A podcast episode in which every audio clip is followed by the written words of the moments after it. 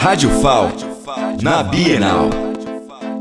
Felipe Vieira, direto da Bienal do Livro da Rádio UFAL. Eu estou nesse momento com o autor Evandro Eide, que ele está lançando o seu segundo livro na Bienal. Evandro, qual a sua expectativa e quais são os seus próximos passos depois desse lançamento? Bom, minhas expectativas são altíssimas. Eu espero conseguir transmitir é, a, a mensagem que o livro traz das pessoas. Espero conquistar novos leitores e também convidá-los a encarar uma nova jornada, uma nova história que eu acredito que, ser, que vai ser impactante para eles também. Felipe Lima, da décima edição da Bienal para a Rádio FAO.